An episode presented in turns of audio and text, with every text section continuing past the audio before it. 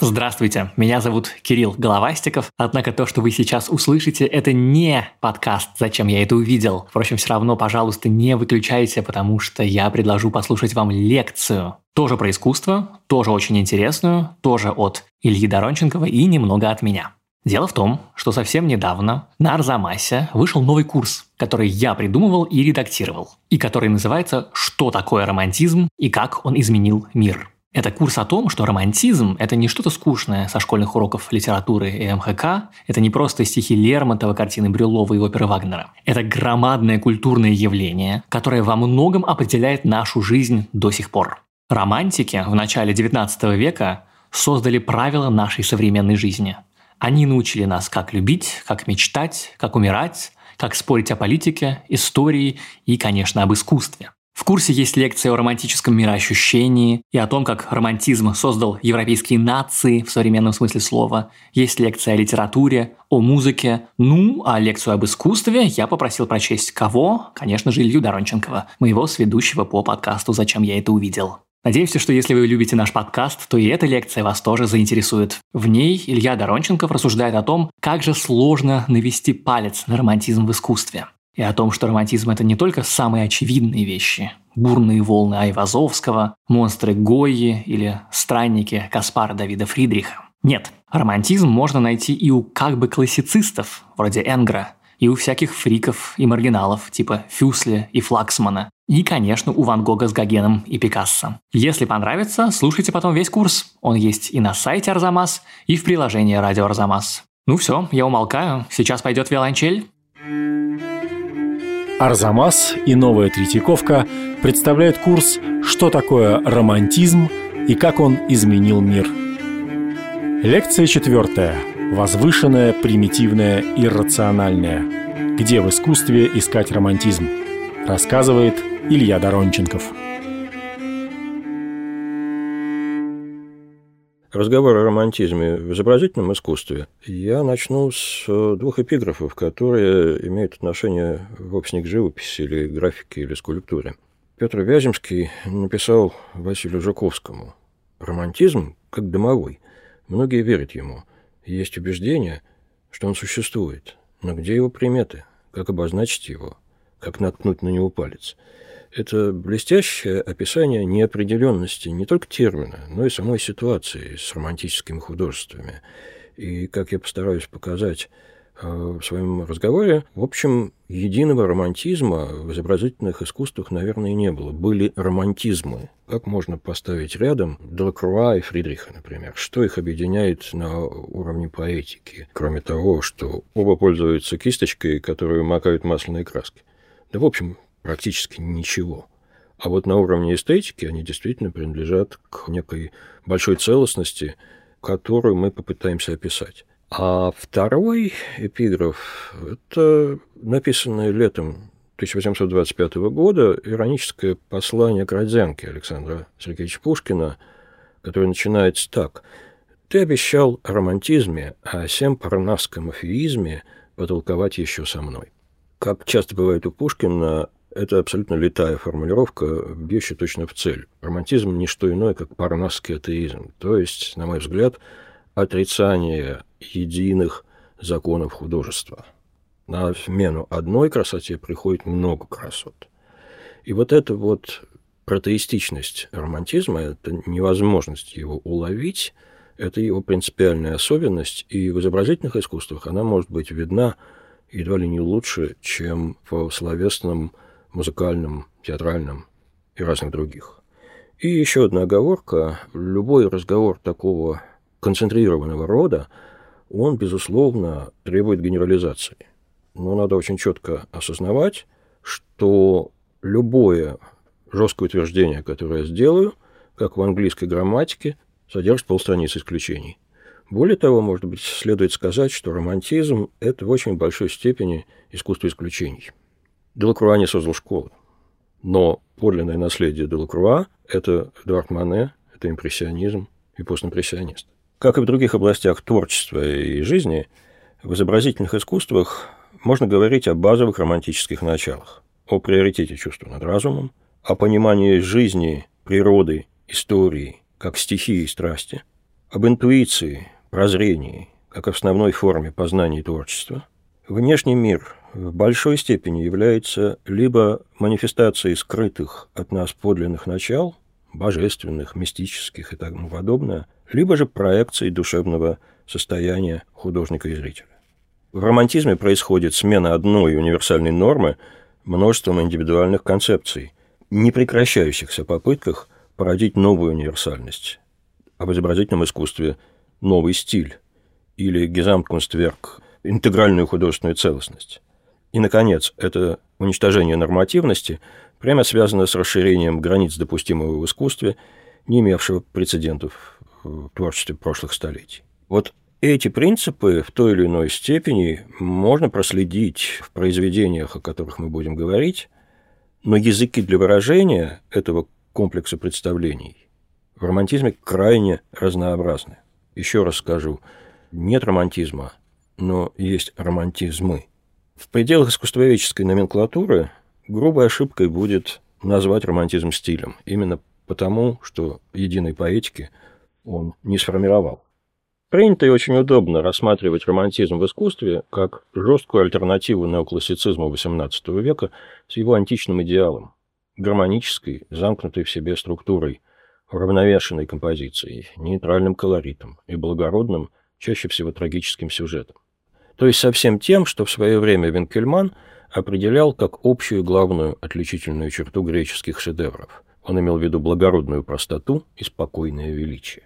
Такая схема восходит, я думаю, к периоду самоутверждения французского поколения романтиков 1820-х годов, когда в пространстве художественной выставки и на театральных подмостках отчетливо оформился конфликт классицистов и романтиков, кульминацией которого стал салон 1824 года, салон романтической битвы, где наглядно столкнулись две концепции – романтическая, олицетворенная Делакруа, и академическая классицистическая, представленная Энгром, и на премьере трагедии Виктора Гюго «Эрнани» зимой 1830 года. Но такая схема не позволяет нам понять, откуда романтизм вырос, и очень серьезно упрощает его. Формирование романтизма – это процесс долгий и охватывающий последние десятилетия XVIII века, как в эстетике, так и в словесности и в изобразительных искусствах. Давайте просто обратим внимание, когда публикуется ключевой манифест неоклассицизма, трактат Винкельмана «Мысли о подражании греческим произведениям в живописи и скульптуре», и когда появляется важнейшее для контекста формирования романтизма философское исследование о происхождении наших идей возвышенного и прекрасного ирландца Эдмонда Бёрка. Книга Винкельмана выходит из печати в 1755 году, а трактат Бёрка в 1757. То есть, на самом деле, идеология двух антагонистов формируется параллельно. Почему нам важен этот небольшой трактат Бёрка? Описывая понятие возвышенного sublime, концептуализируя его, Бёрк придает современный характер категории, известной со времен античности. Бёрк пишет, аффекты, относящиеся к самосохранению, вызывают восторг, если у нас есть идея неудовольствия и опасности, но сами мы в действительности не находимся в таких обстоятельствах. Все, что вызывает этот восторг, я называю возвышенным. Аффекты, относящиеся к самосохранению, являются самыми сильными из всех аффектов. Что это за аффекты? Какие явления вызывают эти состояния, когда ты трепещешь от возможной опасности, но прекрасно сознаешь, что ты защищен. Тьма и неизвестность, сила, огромность, бесконечность, непрерывность и единообразие, громкий звук и внезапность, гроза, артиллерийская канонада, как ни странно, сахарной плантации, потому что эти поля монотонно уходят до горизонта и разрушают наше представление о пределе. Я признаюсь, что я однажды пережил Берковское возвышенное, когда туристический пароходик вошел в подкову Ниагарского водопада. Тебя болтает, пронизывают капли воды, ты теряешь ощущение времени и пространства, и когда ты отплываешь, наконец, оттуда, ты довольный и счастливый. Вот, я думаю, Эдмунд Бёрк согласился бы с моим переживанием. Но мы-то говорим об изобразительном искусстве. То, что описывает Бёрк, важно подчеркнуть, это не впечатление созерцателя художественных произведений, это впечатление человека как такового. Собственно говоря, он фиксирует состоявшееся, но все еще не нашедшее такой вербальной философской легитимности чрезвычайное расширение опыта человека, европейца XVIII века, опыта эстетического, но что еще важнее, экзистенциального. То есть он описывает огромный спектр явлений, которые нельзя классифицировать как прекрасные или безобразные. То есть эстетическая нормативность уже на этом уровне размывается, как и этическая допустимость, связанная с переживанием прекрасного, что позволяет нам говорить о колоссальном расширении тематического диапазона, за которым идет потребность в новом художественном языке. До того, как Бёрк модернизировал понятие возвышенного, явления, в том числе художественные, описывались как прекрасные или безобразные. Это, конечно, схема, но эта схема помогает нам понять, чем хорош Бёрк, почему он так важен и почему, в общем, он современен. Потому что он вводит в наше восприятие, легитимное восприятие и в нашу практику широчайший диапазон явлений, до этого не имеющих прописки, эстетической прописки, тех явлений, которые происходят из очень серьезного изменения опыта европейского человека этой поры. В пределах, э, очерченных Бёрком, колоссально расширяется тематический диапазон искусства. И за этим расширением идет потребность в новом изобразительном языке. Художники начинают писать изображения Везувия, которые начались после почти полутысячелетнего перерыва, альпийские пики, водопады. Но что здесь существенно, поначалу это скорее просто мотивы, которые они с большей или меньшей достоверностью предъявляют нам, как если бы мы с безопасного расстояния созерцали эти катастрофы, ущелья, ледники и так далее. Это очень хорошо видно, например, по акварели Тернера, который в 1802 году в краткий промежуток мира в Европе смог посетить континент, зарисовал знаменитый Суворовский чертов мост. Ну да, перед нами горбатый мост над бездной, скальные отроги, и это довольно достоверное воспроизведение действительности. А через 10 лет Тернер активизирует память этой поездки и пишет огромный пейзаж «Снежная буря. Ганнибал переходит Альпы», где композиция абсолютно сдвинута, все закручено как воронка, как водоворот, и вот это ощущение возвышенного рождается уже не из мотива, на который мы смотрим как туристы, а живопись Тернера, почти абстрактная, по крайней мере, на двух третьих этого полотна, изображающая бурю, заставляет нас впитывать это ощущение и переворачивает зрителя уже как некая сила им овладевающая. То есть от новой темы мы переходим к новому живописному языку. И здесь мне хочется сказать, что широкое понимание возвышенного помогает нам ощутить один парадокс и уйти от навязчивой схемы о том, что романтизм является ответом на классицизм на искусство, ориентирующееся на античность, искусство гармоническое и так далее. Этот классицизм XVIII века формировался на римской почве, где встречались художники из самых разных уголков Европы, от Ирландии до Швеции, от Франции до Германии.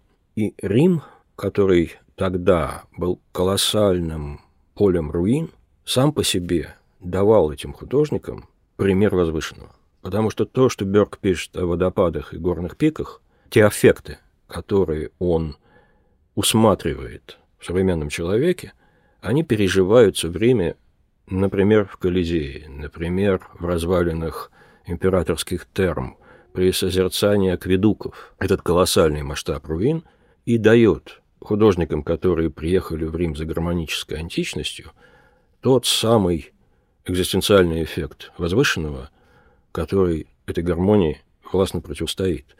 Давайте посмотрим на монохромную акварель, которую создал Генри Фюсли, швейцарец, осевший позднее в Англии и ставший одним из важнейших романтических художников. В 1778-79 годах он изображает как бы себя, мы не видим этого лица, прильнувшего к огромной каменной ступне, осколку колосса, над которым возвышается длань с указывающим перстом.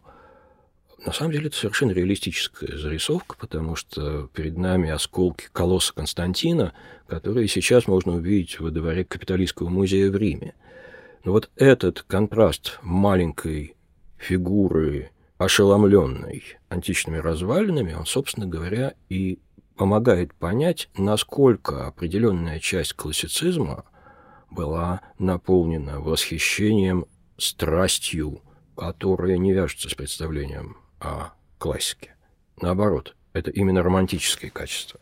Можно вспомнить серию афортов Пиранези «Воображаемой темницы», которые, с одной стороны, конструируются из мотивов, известных всякому путешественнику и архитектору по римским развалинам, а с другой стороны они представляют собой какую-то архитектуру, не имеющую начала и конца, пространство, развивающееся без логики вне наших пределов, узников, гигантов, скованных цепями, пыточные орудия, и все это предстает, в общем, как некий портрет сметенной души. Не случайно эта сюита оказалась важной для автора бестселлера начала XIX века Томаса де Куинси «Исповедь англичанина, употребляющего опиум». И вот таких примеров перенапряженной античности римский кружок, который мы обычно относим к классицистам, ирландец Барри, швейцарец Фюсли, датчанин Бельгор и многие другие, этот кружок, эта среда интернациональная дает очень много. Я бы отнес к этому контексту и англичанина Джона Флаксмана – которого мы знаем, например, как э, изысканного дизайнера веджвудовской посуды. Но для современников Флаксман был крайне важен, он был абсолютной звездой в течение довольно короткого времени, в конце 18 начале 19 века, потому что бестселлером стали его иллюстрации к «Илиаде», которые были опубликованы в 1793 году. Собственно, это линеарные рисунки, где все изобразительные средства сведены к контуру. Здесь нет глубины, здесь нету цвета, здесь нету перспективы. Такое ощущение, что перед нами ожившие рисунки античных ваз, которые Флаксман, безусловно, изучал, может быть, даже не столько по оригиналам, которые начали раскапываться во время открытия Помпеи и Кракуланума, сколько по книге британского посла в Неаполе, которая и сделала рисунки на греческих вазах доступны для европейцев. Тогда полагали, что эти росписи – этрусская древность, вот эта самая простота, элементарная простота, когда все изобразительные средства сводятся к линии, простота, которая предполагает, что чем древнее, тем лучше, чем проще, тем благороднее и нравственнее, это было оружие Флаксмана, и в конечном счете он доходит до таких изображений, как видение, иллюстрирующее божественную комедию Данте, когда мы видим только концентрические круги со слабым контуром человека в середине. Флаксман, по сути дела, идет по пути Малевича в редукции изобразительных средств к примитивности. Флаксмана очень просто поставить рядом с классицистами. Иллюстрация к Илиаде, греческие герои, довольно уравновешенная композиция, прямая отсылка к греческому прототипу. Но если мы чуть сменим оптику, окажется, что Флаксман — это про элементарное, про примитивное, про древнейшее. И, кроме того, Флаксман про эмансипацию изобразительного средства. Он сводит изобразительные средства к предельной простоте и элементарности. Подобного рода конструкции мы найдем уже в абстракционизме начала XX века. Благодарными зрителями Флаксмана оказалась группа молодых художников, учеников Жакло и Давида, тогда лидера французской школы и лидера классицизма. Они явно испытывали неудовлетворенность своим учителем, его серьезностью, его назидательностью, его велеречивостью. У Флаксмана они находили ту самую простоту и подлинность, элементарность, которая для них символизировала подлинное искусство. Звали их бородачи или мыслители, у них было несколько смешных кличек, и они действительно не брили бороду, в отличие от людей, которые следовали хорошему тону в это время – стремясь походить на древних мудрецов. Главой этой группы был харизматичный Марис Кай или Марис Ке, который умер в 1803 году, 20 с чем-то лет от роду. Мы очень мало о них знаем, но то, что мы знаем о них, говорит, что перед нами первый случай не только художественного братства в современном понимании этого слова, художественной коммуны, но и, пожалуй, что первый подход к концептуальному искусству, потому что, собственно, концептуальное искусство – это одно из производных романтической эстетики. В какой-то момент эти художники, стремящиеся к простоте, пытавшиеся писать Оссиана, великого шотландского барда Гомера Севера, который символизировал для этого поколения седую древность и европейскую идентичность, они перестали что-то изображать. И от творчества они перешли скорее к жизни творчества. Они на короткий период создали коммуну, в которой они скорее предавались размышлениям о тайнах мироздания, стремлении проникнуть за покрывало Изиды. И таким образом, на мой взгляд, они, собственно, осуществили одну из романтических утопий. С этими бородачами близко общался и приятельствовал Жан-Агюст Доминик Энгер, тогда, наверное, самый многообещающий студент Жак-Луи Давида, с зрелым искусством которого у нас связано представление о консервативном, если не ретроградном, классицизме середины XIX века. Но в ту пору Энгер, в общем-то, был самым настоящим авангардистом. Если мы поглядим на его маленькую картину из Базельского музея «Венера, раненая Диомедом», то мы увидим, что перед нами довольно смешная, с современной точки зрения, наивная конструкция, где обнаженная Венера в истоме протягивает руку, вступает она на колесницу, запряженную четверкой очень смешных коней с золотыми гривами, негнущимися деревянными ногами, и все это еще висит где-то в воздушном пространстве, а приглядевшись, мы поймем, что блестящие детали колесницы, доспех, диомеда, гривы лошадей написаны либо творенным золотом, либо просто представляют собой листочки сусального золота, приклеенной к картине.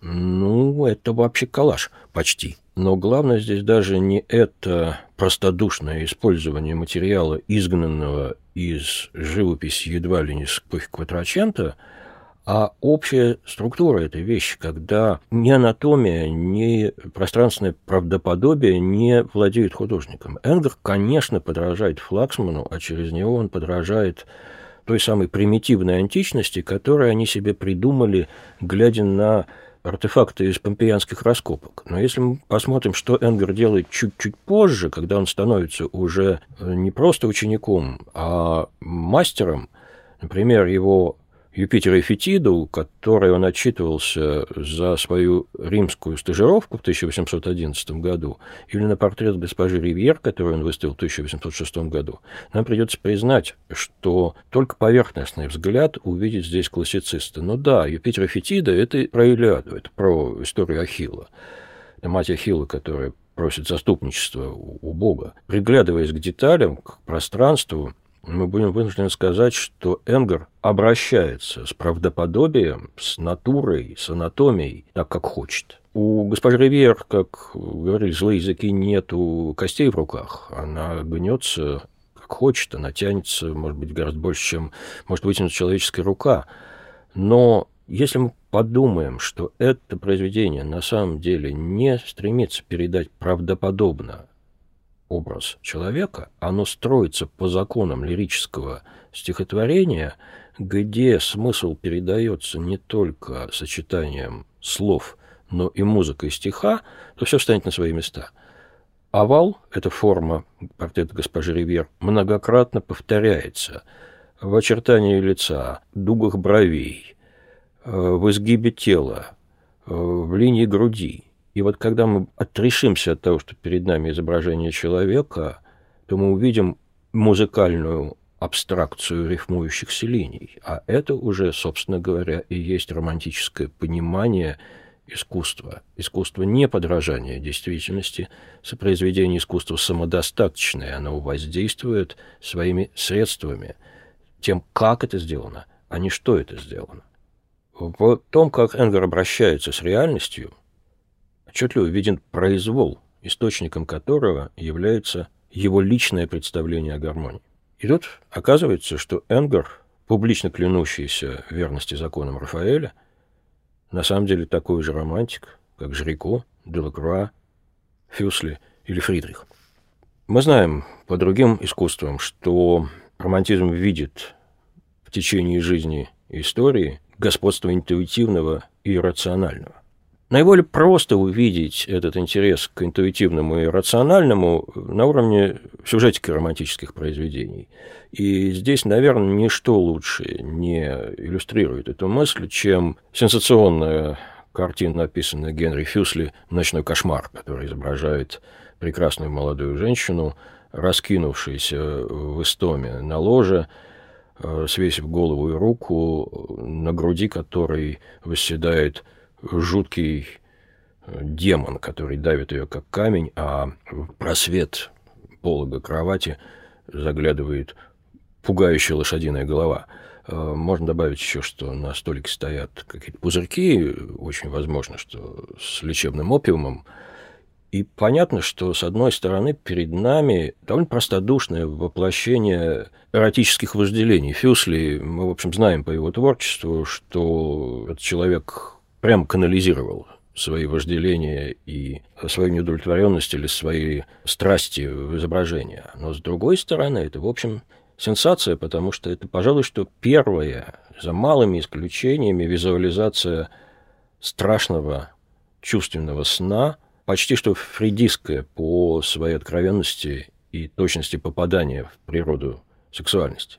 Таких сюжетов, которые демонстрируют вот этот приоритет интуитивного, приоритет иррационального, довольно много. Но что мне кажется важнее, это то, что доминирование интуитивного ведь распространяется прежде всего на представление о творческом процессе. Художник у нас теперь становится медиумом, который транслирует некий замысел, пришедший извне. В этом смысле самым лучшим примером такого понимания творческого процесса является воспоминание Сэмюэла Тейлора Колриджа о том, как он писал поэму Кублахан, которую, как он заявляет, он увидел во сне. И затем, когда его разбудили, он смог записать только первые 18 строк.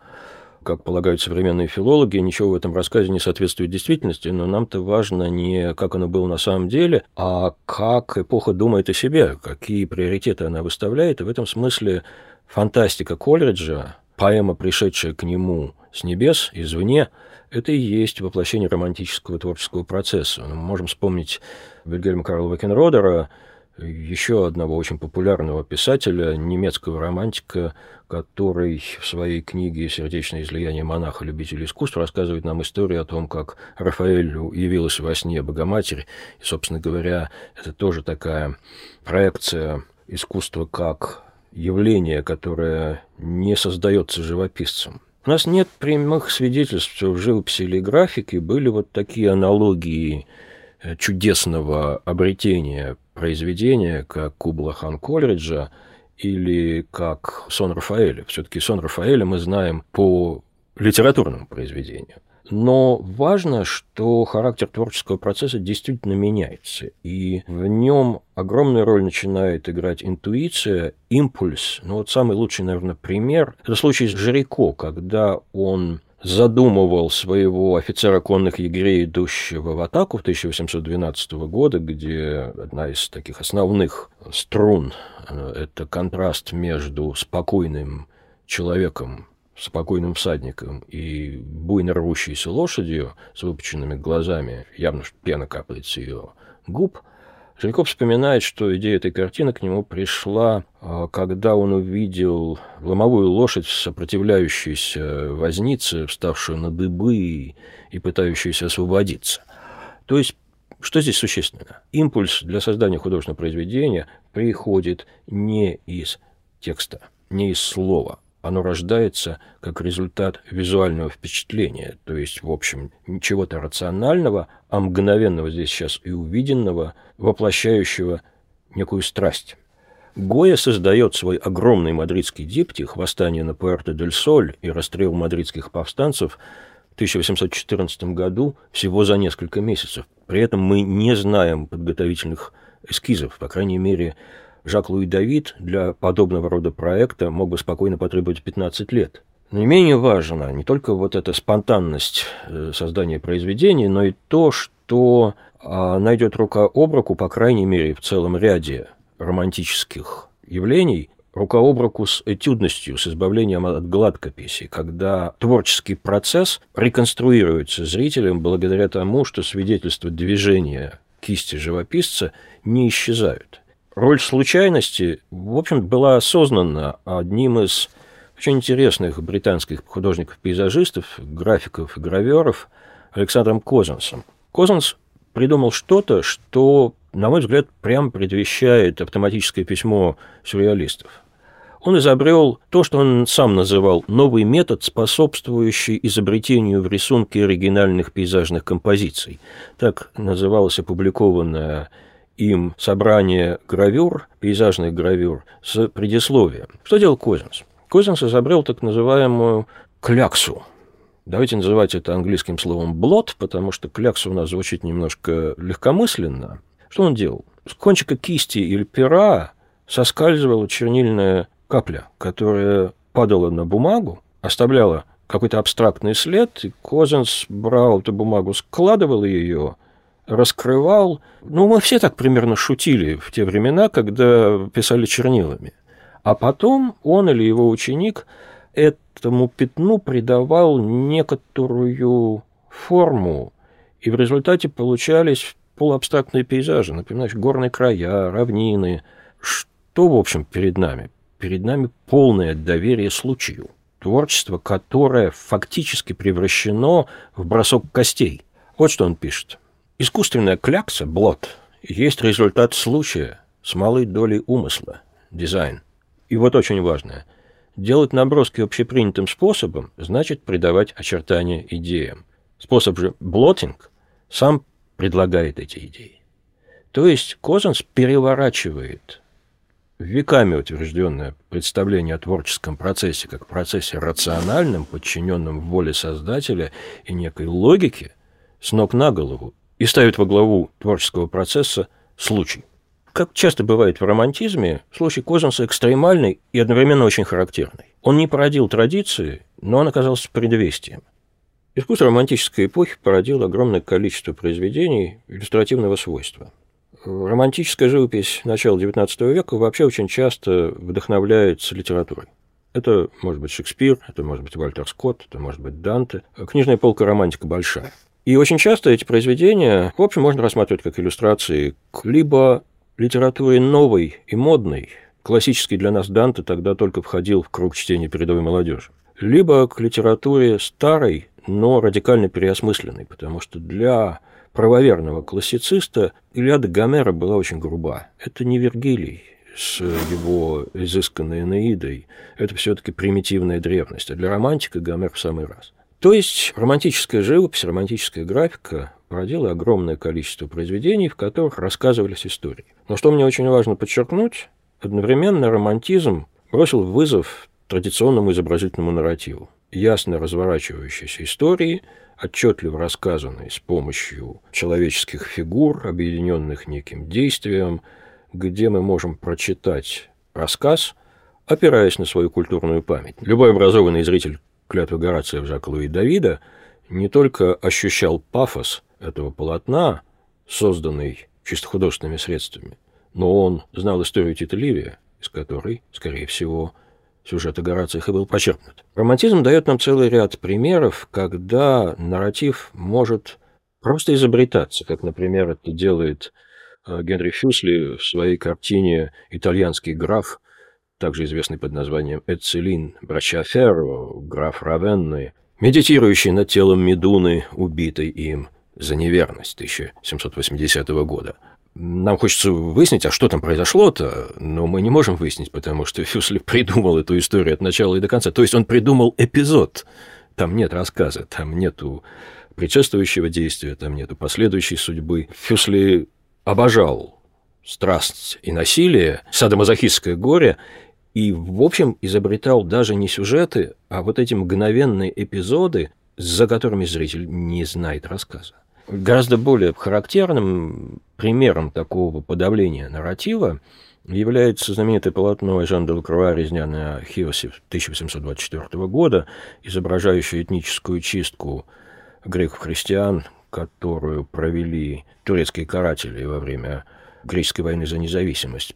Перед нами нет никакого действия практически. Перед нами группа людей, умирающих, обреченных смерти или уже мертвых – и мы, не имея возможности рассказать историю или услышать историю, мы вынуждены вечно созерцать их. Таким образом, Делакруа, отказываясь от повествования, создает гораздо более сильное произведение, на мой взгляд, потому что у нас нет выхода, мы должны смотреть на это, и тем более, что нетрадиционная композиция этой картины организована так, чтобы наш взгляд, всасывающийся в воронку пространство этого полотна не мог никуда деться от несчастных, обреченных гибели на переднем плане. Мне кажется, что вот это качество столкновения нас с жестоким событием современности и тот эффект, который это столкновение порождает, оно прямо связано с отсутствием рассказа. История, последовательно рассказываемая, не произвела бы такого впечатления. Мы смогли бы спрятаться за этой историей и не увидеть того ужаса, который воспроизводит Делакруа.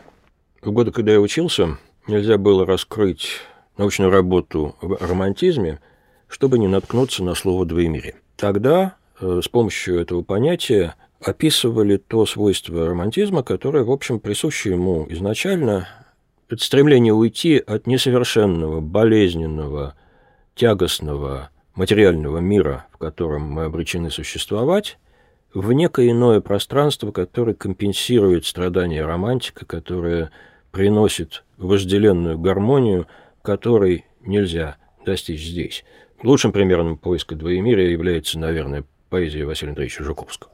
С этим свойством романтизма изобразительному искусству очень тяжело. Словесность может реконструировать этот прекрасный мир, словесность может смешать различные миры, как это происходит в повестях Гофмана или романе Булгакова, когда сквозь наш комичный, конечный, серый мир будет проступать какая-то фантасмагория, благостная, светлая или демоническая. Живопись не обладает средствами, почти не обладает средствами для вот такого вот эффекта порождения гофмановской вселенной. Но, тем не менее, для того, чтобы компенсировать экзистенциальное страдание, экзистенциальное переживание мира, в котором царит отчуждение, э, живопись тоже создала несколько жанров, несколько пространств.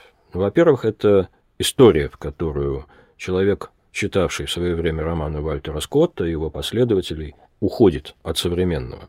Во-вторых, это экзотические края. Собственно говоря, европейцы начинают открывать Америку, Африку, Азию, Океанию, особенно интенсивно в XVIII веке, но именно XIX век создает воображаемый Восток, создает те образы, которые сейчас описываются категорией ориентализма, уже очень сильно политизированной, но в самом начале это, конечно, воплощение того мира, где все так красиво и гармонично, как нет и не будет у нас, но как было, наверное, когда-то. Я думаю, что такими поворотными точками в ориенталистской моде, формирование которой романтизм сыграл колоссальную роль, были египетский поход Наполеона, а затем поездка Ежена де Лакруа с дипломатической миссией в качестве художника в Алжир и Марокко. Вот, собственно, там Делакруа увидел абсолютно другой мир и писал по-моему, в одном из писем примерно следующее. Вот они-то и есть настоящие древние греки. Я очень смеялся над греками Давида. В Алжире и Марокко он увидел свободных людей, живущих, как кажется, в гармонии с природой, в соответствии со своими традициями, сильных, красивых, не таких, как мы. Но главное, что этот его опыт, с одной стороны, открывший ему новое в передаче действительности, целостном взгляде на реальность. С другой стороны, этот опыт оказался источником экзотизма того воображаемого Востока, где свободные страсти, где все красивые, где можно то, чего нельзя у нас, но очень хочется. И из этого зерна растут, конечно, и эротические гаремы Жерома, но одновременно из этого зерна растет и таитянский рай Гогена.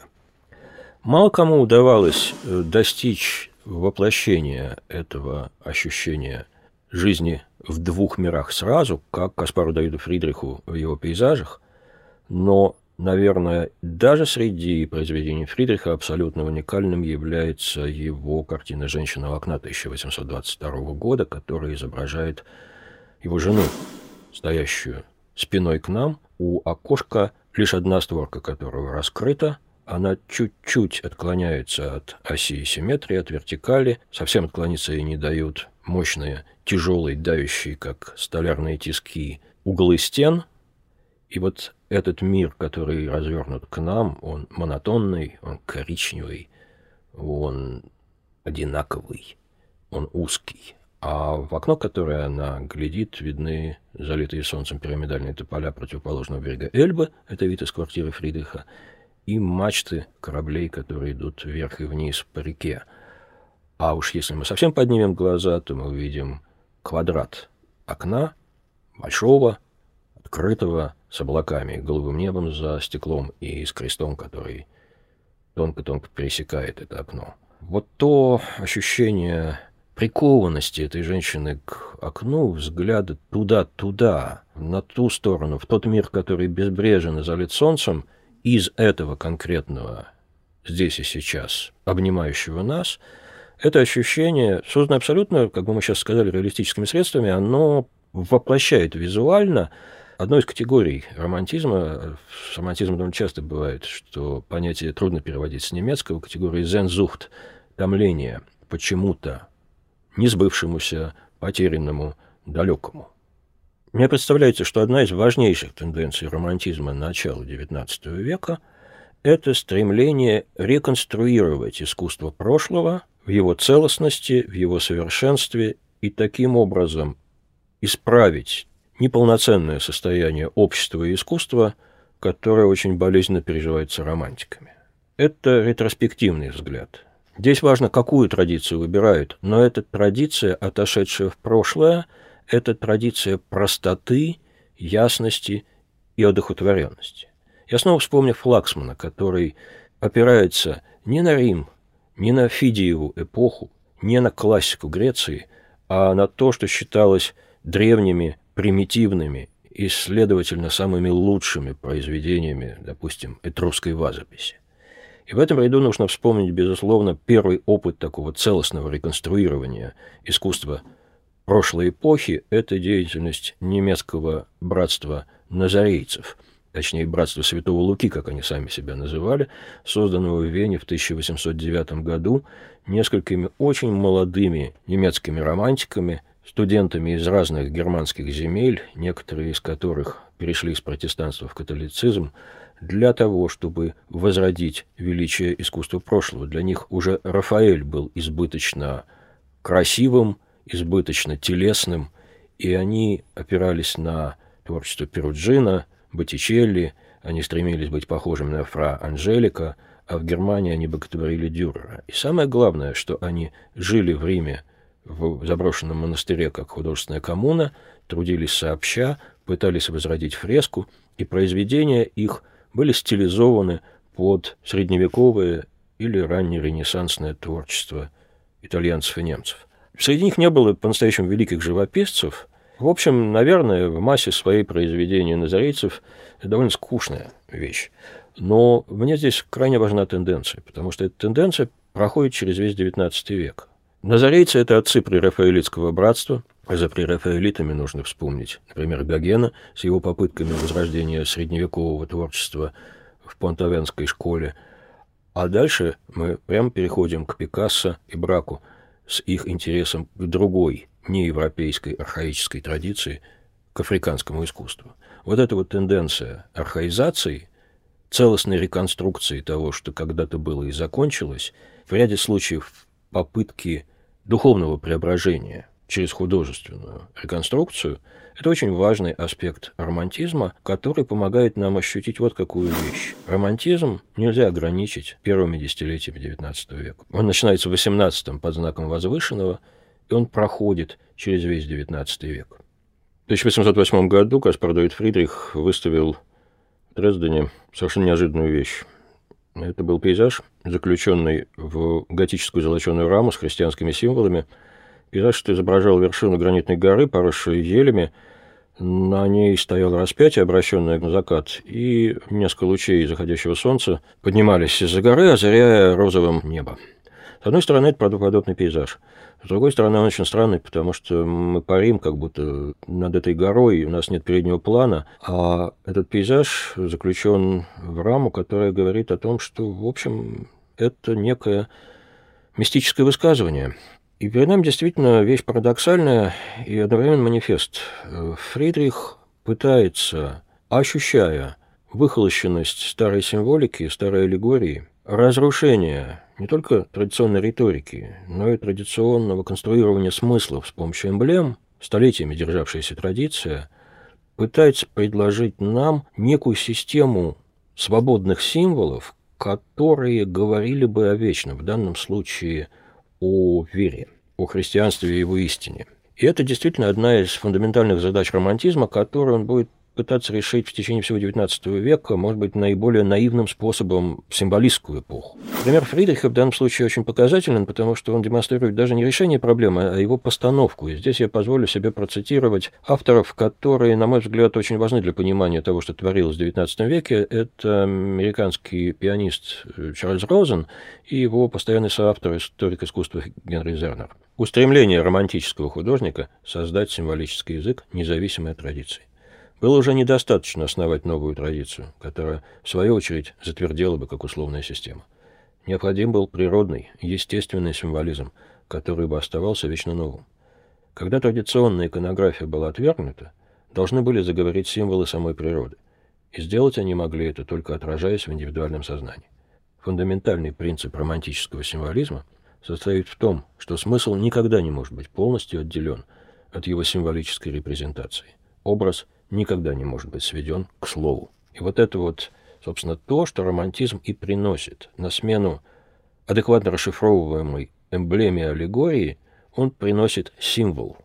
Очень сильный, но одновременно неотчетливый. Собственно, в неотчетливости символа и есть его сила. И здесь, конечно, надо вспомнить абсолютно уникальное произведение романтизма. Это росписи дома Глухого, сделанные Гоей в его собственном загородном жилище на стенах двух больших залов первого и второго этажа. Дом Глухого – это прозвище этого здания, которое Глухой Гоя купил у Глухого предшественника. И вот на стенах этих комнат мы видим серию пугающих образов. Мы видим Сатурна, пожирающего человека, Юдифит, рубающую голову Лаферну, Шабас с огромным черным козлом, каких-то человекообразных монстров, что-то с увлечением поедающих, фигуры, парящие в воздухе, Искусствоведы сломали себе зубы на этом ансамбле. Эти росписи представляют себе сплошной парадокс. Они находятся в одном пространстве, они созданы одним человеком, и, следовательно, они должны иметь какую-то целостную программу, как нам кажется. Ее, скорее всего, нет. Образы, которые Гоя создает, это образы его души, это образы его страхов, это образы его сознания, или точнее подсознания. Монументальная живопись, а мы имеем дело с монументальной живописью, обычно говорит громко и внятно, на понятном всем языке об общезначимом и общепонятном. Возьмите любую роспись в церкви. Страшный суд, например. Здесь перед нами монументальное высказывание на стенах личного дома, куда почти никто не приходит. Здесь должна быть смысловая целостность, но нет никакого ключа, здесь нет никакой прежней аллегорической риторики, и поэтому все попытки интерпретации – разбиваются о общую загадочность замысла. Такое ощущение, что Гоя задался целью проиллюстрировать высказывание Шеллинга, которое он не мог знать. В системе трансцендентального идеализма немецкий философ пишет, любое из произведений искусства, словно автору было присуще бесконечное количество замыслов, допускает бесконечное количество толкований. Причем никогда нельзя сказать, вложена ли эта бесконечность самим художником или раскрывается в произведении как таковом. Одна из проблем романтизма начала XIX века заключается в том, что, стремясь найти новый живописный язык, он ориентировался на прошлое. На Грецию или Рим, на готику. Французские революционеры, вроде Жирико и Делакруа, возвращались к Рубенсу. И именно благодаря Рубенсу Делакруа удалось решить одну из центральных задач французского романтизма – сломать центростремительную уравновешенную композицию, что он и сделал в картине «Смерть Сардонапала» 1827 года – но в целом задача романтизма так и не была решена. Дело в том, что одна из проблем его – это эмансипация изобразительного средства, превращение средства в нечто самодостаточное, говорящее само за себя, как в музыке. Когда живопись – это живопись, а не способ рассказа. И, на мой взгляд, эта проблема была переосмыслена и решена уже не романтиками первого призыва, а теми художниками, которых мы по инерции называем постимпрессионистами.